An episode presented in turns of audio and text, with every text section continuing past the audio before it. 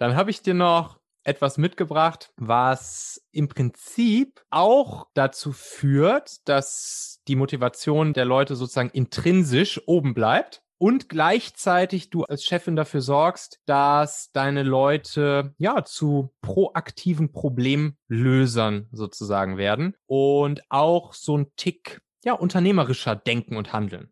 Mhm. Und auch hier ist es im Prinzip wieder super simpel. Ich habe das EKS und Lösungsmindset genannt. Also EKS kennen ja wahrscheinlich einige. Das ist so eine, ja, so eine Management-Strategie, könnte man sagen, die auch schon irgendwie ein bisschen älter ist, stammt schon so aus den 70er Jahren. Und was in eine ähnliche Richtung geht, ist so dieses The One Thing-Prinzip, was ein bisschen moderner ist und aber eigentlich eine sehr ähnliche Grundphilosophie hat. Und zwar geht es dabei darum, zwei Fragen als Führungspersönlichkeit im Prinzip permanent in die alltägliche Kommunikation mit deinen Leuten einzubauen. Und diese erste Frage, die bezieht sich auf diese EKS-Strategie, engpasskonzentrierte Strategie, beziehungsweise auf die The One Thing. Philosophie. Und die lautet ganz einfach, egal worum es geht, ne, wenn wir jetzt irgendwie so strategisch überlegen oder inhaltlich irgendwas überlegen im Team, wie wir dieses oder jenes machen, dann sollte man immer diese Frage stellen, so was ist der eine konkrete Engpass, der eine, wirklich der eine konkrete Engpass, der uns am allerstärksten am Erreichen unseres Ziels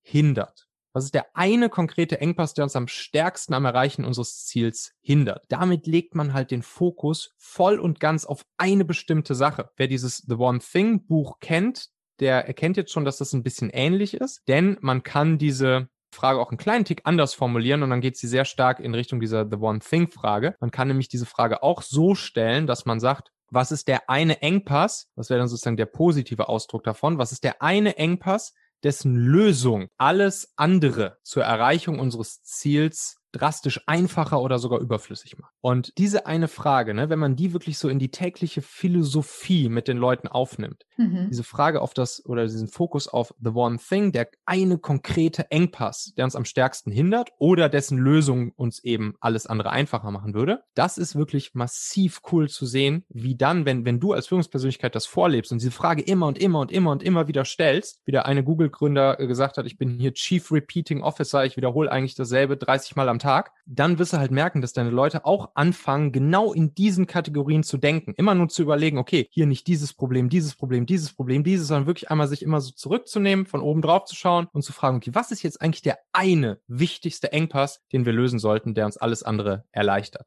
Und dann verbindest du das mit der zweiten Frage, die du dann stellst. Und das ist ganz einfach die Frage, okay, so, cool. Das ist also der eine konkrete Engpass. Was ist jetzt dein konkreter Vorschlag, um diesen Engpass zu lösen? Und da müssen wir uns halt natürlich auch öfters mal ein bisschen zurücknehmen und, und sozusagen unserem, unserem Führungsdrang nicht nachgeben, da direkt immer die Lösungen aufzutischen, sondern wir wollen ja, dass unsere Leute eigenständig, proaktiv, selbstbestimmt, unternehmerisch denken. Und deshalb regelmäßig das mit dieser zweiten Frage verbinden. Okay, was ist dein konkreter Vorschlag, um diesen Engpass zu lösen? Also diese beiden Fragen. Was ist der eine konkrete Engpass? Und dann die zweite Frage, was ist dein konkreter Vorschlag, um diesen Engpass zu lösen? Das sind zwei magische Dinger. Mhm. Und das kann man übrigens auch perfekt nutzen in so Momenten, wo Mitarbeiter zum Beispiel auf dich zukommen. Mit Problemen, mit Dingen, die sie als Probleme wahrnehmen. So, und oft sind das dann ja so Sachen wie, dieses ist irgendwie passiert und deshalb kann ich das nicht machen und dieses und jenes. Und irgendwann kann man seine Leute wirklich darauf konditionieren, dass die schon wissen, ich brauche dich eigentlich gar nicht so wirklich anzusprechen, ohne mir vorher einmal kurz Gedanken gemacht zu haben darüber, hey, was ist jetzt eigentlich der eine wichtigste konkrete Engpass und was ist mein Vorschlag, den zu lösen? Das heißt, kannst dann auch deinen Leuten sagen, hey, du weißt ja, kannst jederzeit mit Problemen oder Herausforderungen oder so zu mir kommen, aber bring bitte schon immer eine Idee für die Engpasslösung mit. Das muss dann gar nicht auch schon die perfekte Idee sein. Es kann sein, dass ihr dann zusammen noch auf ganz andere Lösungsideen kommt. Wichtig ist nur, dass die Leute in den Modus kommen, dass sie schon wissen, okay, ich denke schon mal drüber nach und ich bringe zumindest schon mal eine Lösungsidee mit. Und auch das wirkt Wunder. So, nächste habe ich nochmal das Thema Vision und Mission mitgebracht, ne? was ja immer so ein, so ein Dauerbrenner ist. Und ich will jetzt gar nicht mehr zu stark darauf eingehen, äh, wie man die findet oder was, was das genau ist oder so. Ich habe einen kleinen Tipp mitgebracht, der uns und unseren Teammitgliedern dabei hilft, zu verstehen, was genau der Unterschied ist zwischen Vision und Mission. Also, weil das nämlich, und das kenne ich auch noch aus meiner eigenen Erfahrung, das verwechselt man halt schnell. Ne? Also, ja.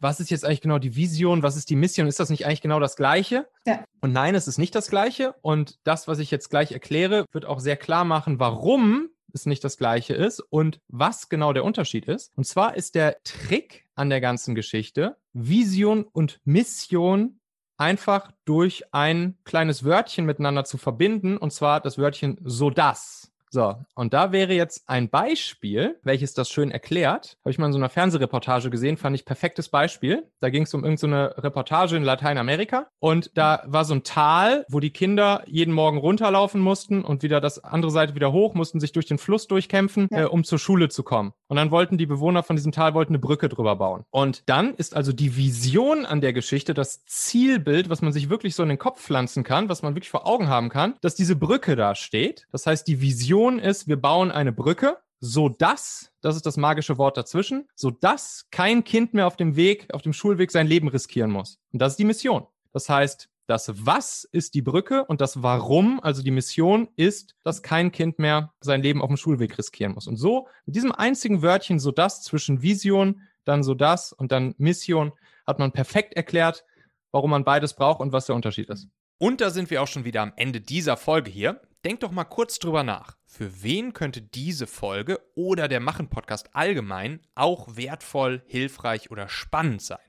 Erzähl dieser Person gerne mal davon. Du kannst einfach den Link machen.fm slash podcast zum Beispiel per WhatsApp an sie senden oder diese Folge hier direkt aus deiner Podcast-App an sie teilen. Wir hören uns auf jeden Fall in der nächsten Folge wieder, vielleicht ja schon morgen. Bis dahin, dein Michael.